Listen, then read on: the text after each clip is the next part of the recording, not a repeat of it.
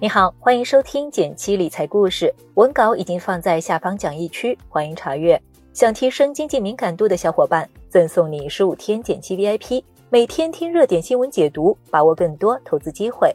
搜索公众号“减七独裁，回复“电台”免费领取。一起来看看今天的内容。后台经常收到很多这样的提问：月薪六千怎么投资好呢？手上有十万怎么分配？上百万的首付怎么凑呢？问题看起来五花八门，但总结一下，其实就一个核心：如何更有效的变有钱。为了帮你解决大多数的财务问题，我整理了五个方面，也准备了一张参考表格，你可以在文字区找到，方便你规划。第一点呢是少花一点，大多数人存钱都是从少花一点开始的，基于日常收支。剔除非必要开支，节流就不是难事儿。但省着花这事儿也得有个度，一来别影响正常生活，二来也看节省空间大不大，能不能产生实质影响。如果目前你的每月支出还比较合理，而且基数不高，能省的空间并不大，那么少花一点显然就不太适合作为主要突破口。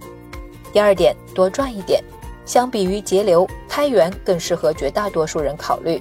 介绍两个普通人都能实践的小方法：一来，大多数朋友都是上班族，每天至少有三分之一的精力花在工作上，从这里找突破口最实在，而且效果明显。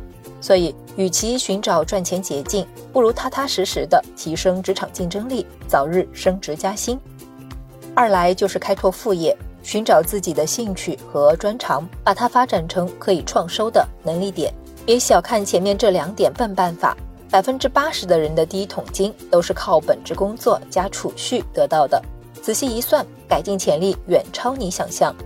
第三点，收益多点儿。再来说说大家都非常关心的投资，很多朋友的解题思路是找个高收益的产品，错了，本金不够多，哪怕收益翻倍，效果也不大。高收益的产品背后往往是高风险，有些用途的钱就不适合冒高风险。计划着买房的钱炒股就不合适，那怎么考虑呢？除了做大本金外，你可以试试做个估算，将中短期内要用的钱投到收益百分之三到百分之四的中低风险产品中，长期不用的钱可以考虑更高风险、收益率百分之七起的产品，比如指数基金中做规划。这里要提醒大家，不要想着通过投资实现暴富。积累长期有价值的投资能力，比单纯的收益率更有价值。当然，经验还是要攒的，但这个突破口的实际效果一般。继续看，还有两个时间换空间的方法，容易被忽略。第四点，调整目标。打个比方，如果在一年攒下五十万的首付太难，那就不妨把条件放宽，比如三年内凑齐，或者重新根据自己的预算找房。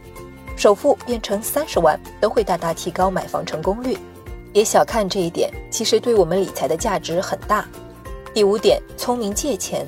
当然，靠自己存钱总要慢一些，所以很多人会优先选择向亲朋好友借钱凑首付。多说一句，关于借钱这件事，本质不是向别人借，而是向未来的自己借。所以，不论向谁借，除了考虑利率，还要综合未来的还款压力。甚至要考虑人情债。综合这五点的分析，相信你也能找到个人理财的组合拳。